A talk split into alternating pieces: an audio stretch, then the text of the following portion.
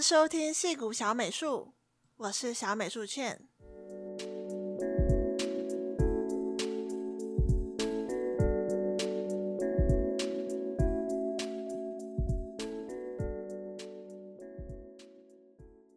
Hello，大家这周过得好吗？我这周呢，想跟大家聊聊我以前常被问到的问题。问题大概是这样的：我原本不是做艺术设计相关的职业，但是呢，我一直对画画很感兴趣，然后自己呢，平常一直有在画。那我在想，我要如何才能够转换到能做就是跟绘画艺术相关的职业？那最近呢，刚好又有两三个人，有些呢是我的朋友，有些是读者。问我这样就是类似的问题，这让我想到我之前看过一个文章，是在说一个在医院工作的护理师，他在病人临终前都会询问：“你这辈子有后悔的事情吗？如果有，那是什么？”那文章中呢，他提到百分之九十的人在就是在他的那个。这样访谈的统计里，都告诉他他们人生是有遗憾的。那么其中一个呢，最常见的懊悔，在原文中是这样说的：“I wish I live a life was true to myself, not a life other people are expected of me。”也就是说，我希望我过的人生对我而言是真实的，而且是我想要的。而不是他人期待我去过的那种人生。那其实我那时候读那篇文章，我就思考了很多，然后也在想，就是为什么百分之九十的人都没有过上自己想要的人生呢？然后其实我也可以看到，就是有很多人可能其实对艺术相关的职业、相关的职业。是有兴趣的，但其实大部分人最终人是没有走那样的路。那那到底是为什么呢？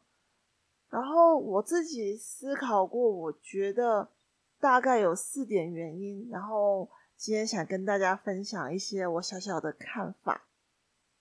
那第一个原因呢，我认为大部分的人都绝对的需要他人的认同。Jim Carrey 曾经说过说：“Your need for acceptance can make you invisible in this world. Don't let anything stand in the way of the light that shines through this form. Risk being seen in all of your glory.” 也就是说，我们需要他人的认同，这件事情让我们在这个世界上隐形了。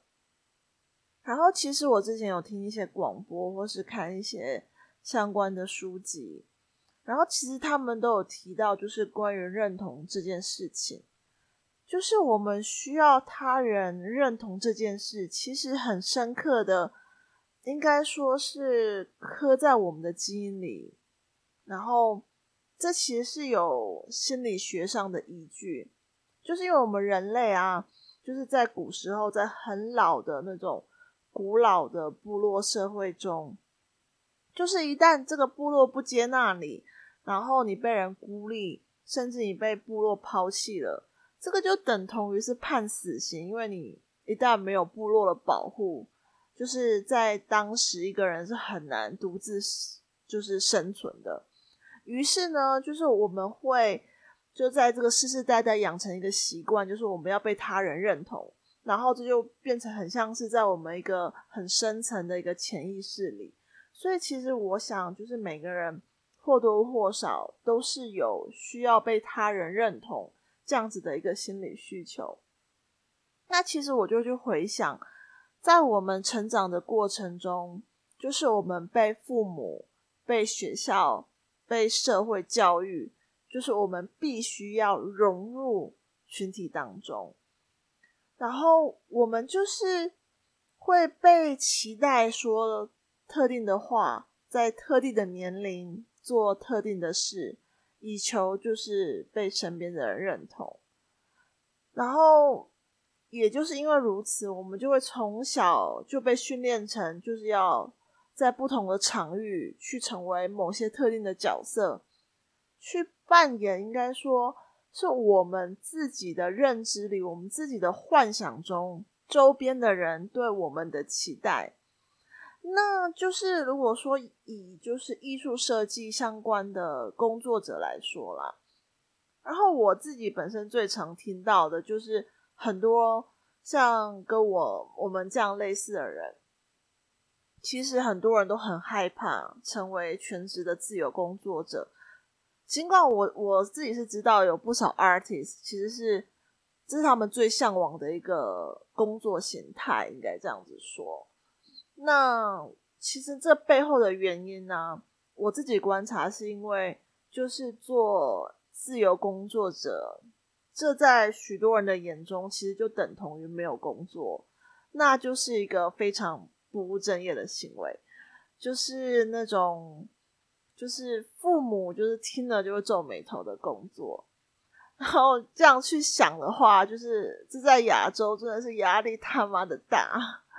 那那现在让我们就是去闭上眼睛去。回想，去检视我们自己的内心，你觉得自己需要做什么才会得到父母的认同呢？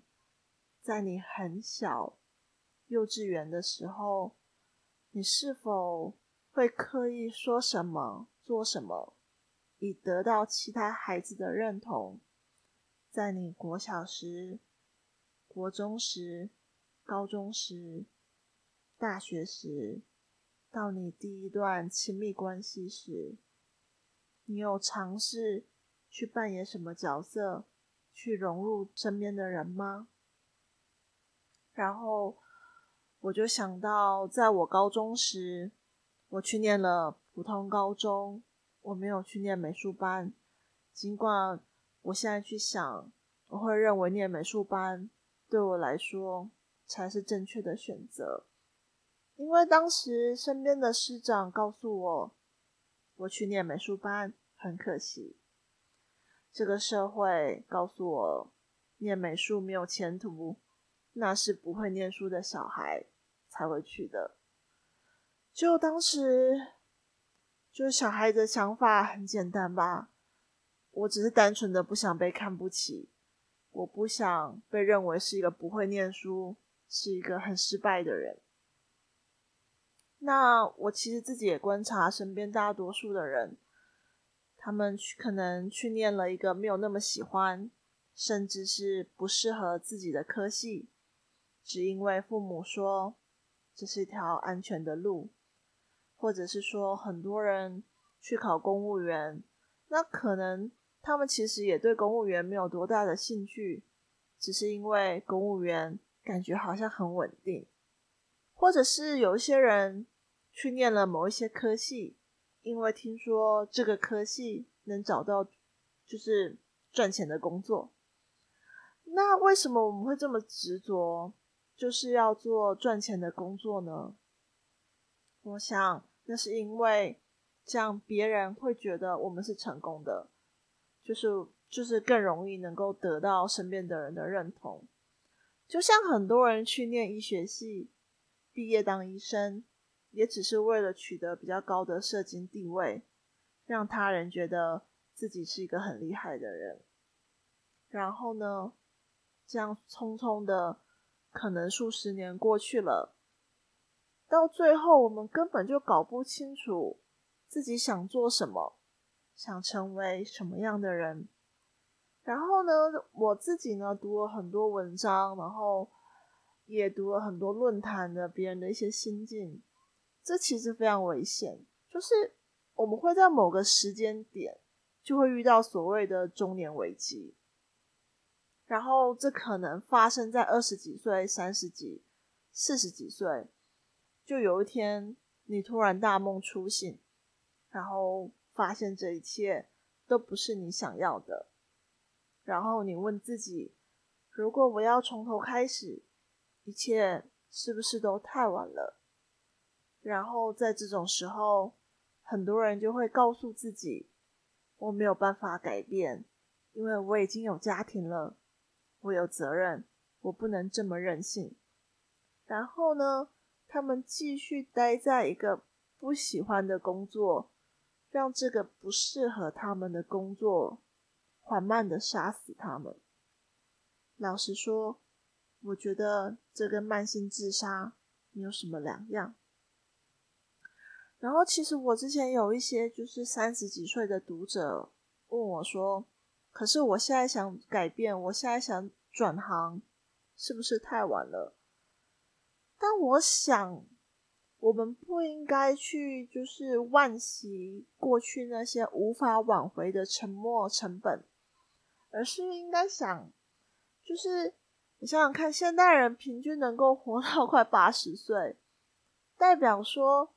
你还有就是将近五十年的人生，怎么会晚呢？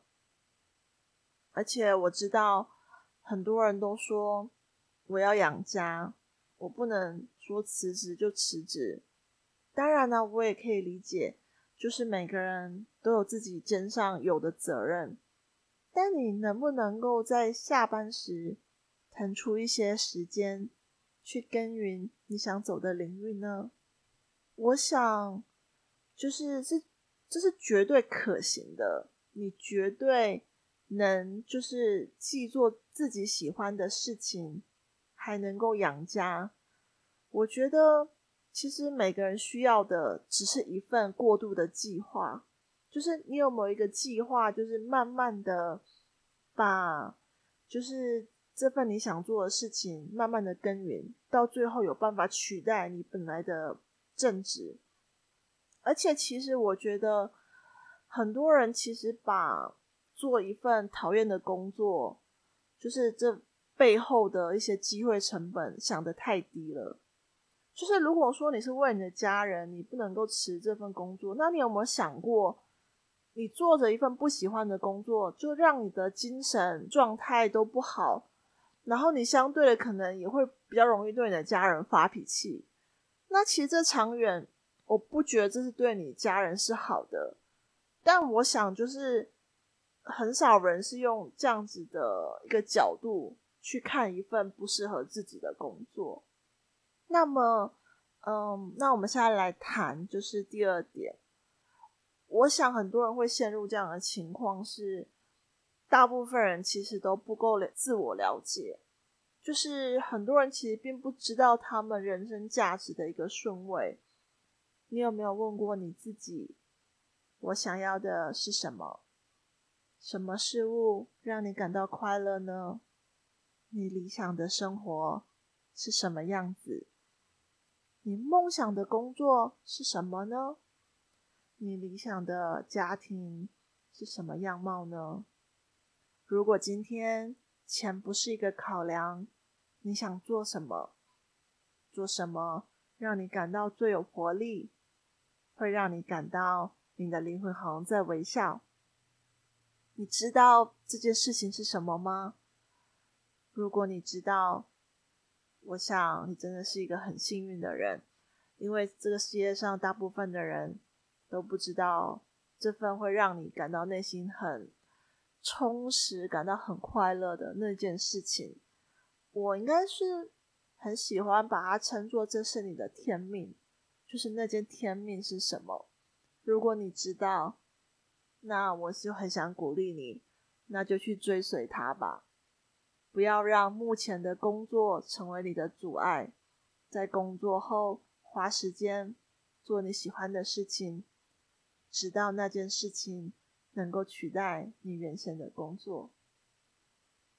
那第三点呢，也是包括我自己，就是还有很多人都会有这个原因，就是，嗯，我感觉就是这个整个社会的一个气氛，就是很多人都认为从事艺术设计工作是，就是一件。经济很不稳定的一个职业的一个选择，那来询问我的一些读者朋友都非常优秀，然后他们大部分都从事一些社会大众觉得很有前途的工作，像是工程师、会计师、金融相关的一些工作。那他们大部分其实都问我其中一个同样的问题，就是。我做这样就是跟艺术相关的工作，我赚得到钱吗？那这时候其实我都会反问：那你理想的生活是什么样子呢？那你大概就是需要多少的年所得，能够支撑你要的那样的生活？那我想这个是这个问题其实非常重要。因为你若对自我不够了解，你就很容易被外界的声音啊、外界的意见给迷惑。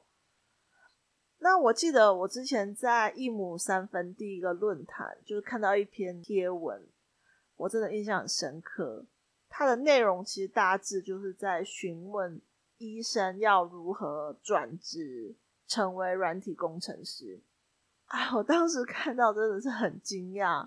因为在湾区矽谷这边，就是各行各业都有想要转行成为码农的人，这其实是一个很普遍的现象。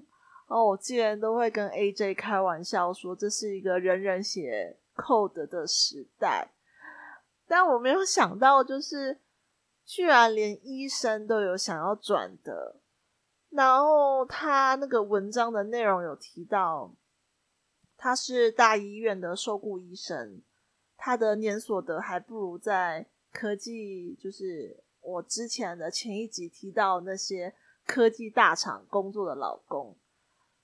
但他这样说，其实也的确就是，如果你不是自己开业，你没有自己的诊所的，你只是一个就是在医院工作的一个受雇的医生，其实的确有蛮大的一个概率。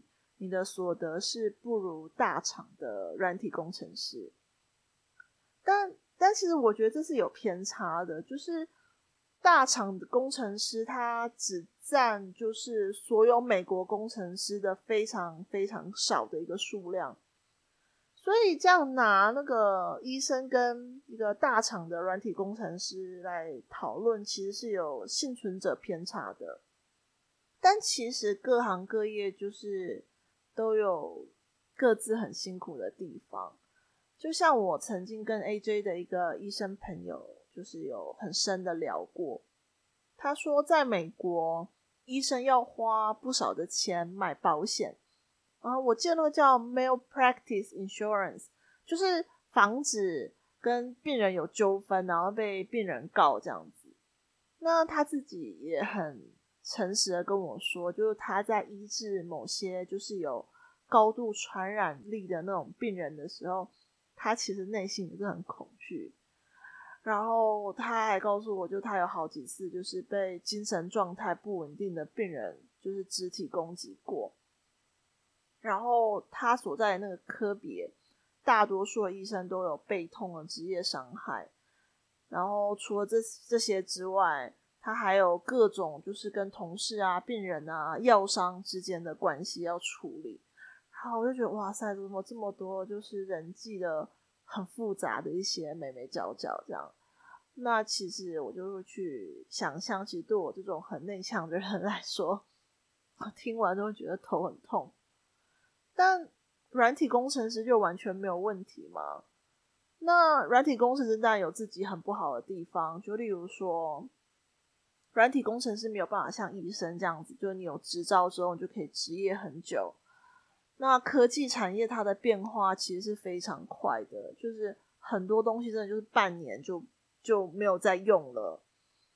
那如果你不是真心喜欢这个软体开发的领域的话，你其实很难去，就是你需要去终身学习，你需要去赶上这个产业的脚步。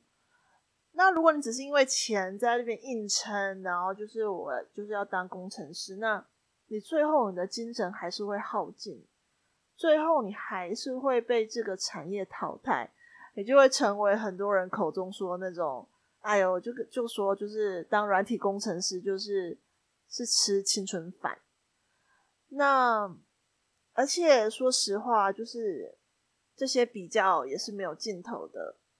就是我常常看 Team Blind 嘛，然后在 Team Blind 这个论坛上，就是有各种关于 TC 的讨论。那 TC 就是 Total Compensation，就是你拿到了呃所有的一个公司给你的一个整个 package，就是你的一个年所得是多少。真的在那个论坛上就会产生一种就是人人都在比包裹。比这个 package，然后比称谓的一个错觉，但是想就是我们就是比工种嘛，然后比完工种又要比薪资，比完那个薪资又要比股票，比完股票，哎，我可能就是像有些人就是像我前一集说的，靠 IPO 然后财富自由了，那比完之后可能还要比就是谁去创业。创业成功了，还要比谁的公司先上市。就算你公司上市，还是有就是各种东西能够继续比下去。那我想，既然每个职业都有就是辛苦跟困难的地方，内心的平静也只有你自己能够给你自己。那你何尝就是不去选一个你喜欢的职业？那你这样子才有办法。走得很坦然的面对这些顺境跟逆境，才能够很踏踏实实的累积。那这样子，我想你在你的职业上也才能够走得长远。那我会建议呢，如果你不了解你想走的职业方向有哪些困难，你可以找到就是在那个领域有资历的人去做咨询，就是那个 information interview。那你仔细思考过、评估过，你可能会遇到哪些困难跟挑战？这些困难跟挑战是你能够接受的吗？嗯，那如果你能够接受的话，我觉得就值得一试。那我本身呢，其实是个就是无可救药的理想主义者。我相信一个人若心里没有恐惧。做的是自己喜欢的事，金钱就会不请自来。而且，其实就是我相信很多人不知道，就是其实做艺术设计相关的领域赚钱的方式真的很多。至少在我领域，就是我我光能够想到的就有十几种。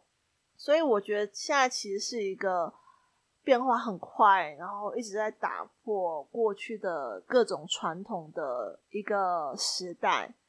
那我想，既然是这样的话，那何不就去试试看？那那关于就是各种方法，还有我想要做的一些实践，我之后也会跟大家深聊。还有最后一点，我相信也是很多人都陷入的一个陷阱，然后。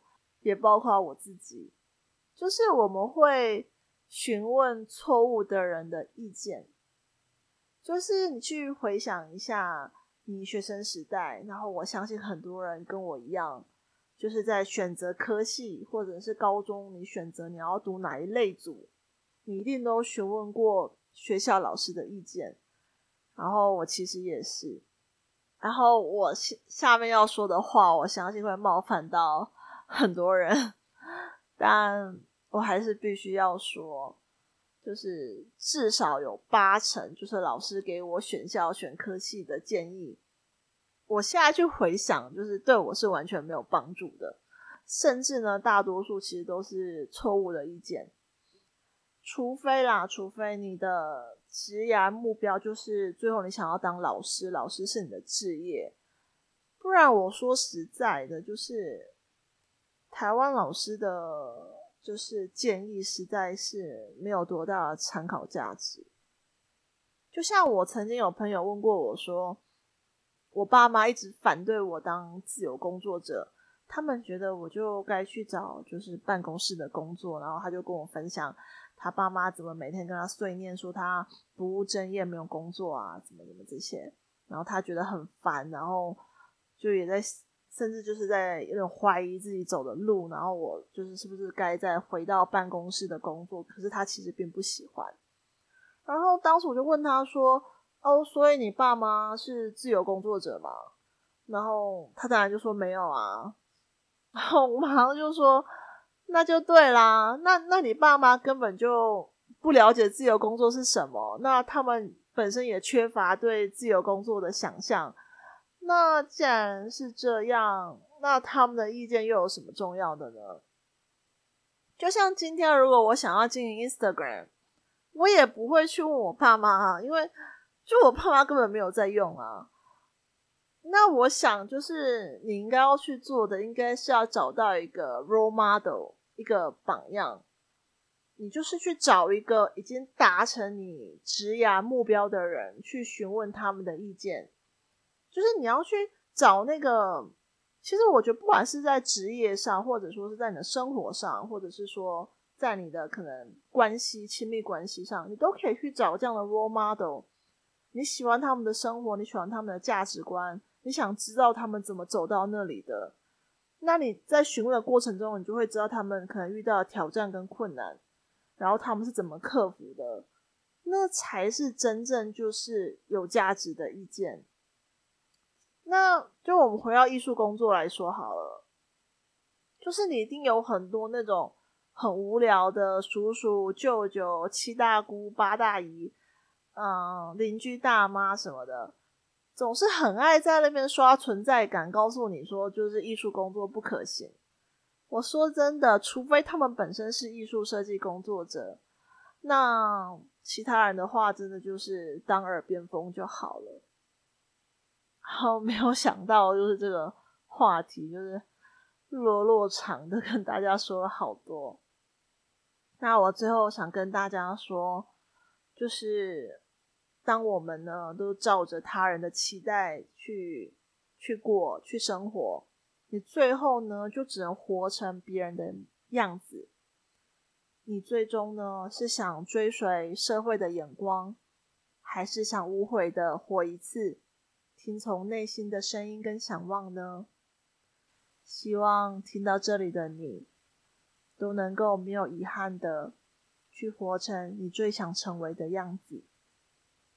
那很感谢，就是你听到了这边。我接下来呢，想跟大家分享一些听众的反馈。上周呢，有听众跟我反映说，第六集跟第七集感觉我的语速太快了。那我这边还会再多注意，也很感谢这样子的回馈。那如果呢，你对节目有任何意见，或是希望能够听到哪些相关的议题，都欢迎到 Apple Podcast 下留言，或是到脸书专业戏骨小美术，你可以私讯我，或者是在文章下留言，以及在每集的 Podcast 下都有小美术信箱，欢迎大家去填写，留下你的问题。我之后呢，都一一会在节目上详细回答。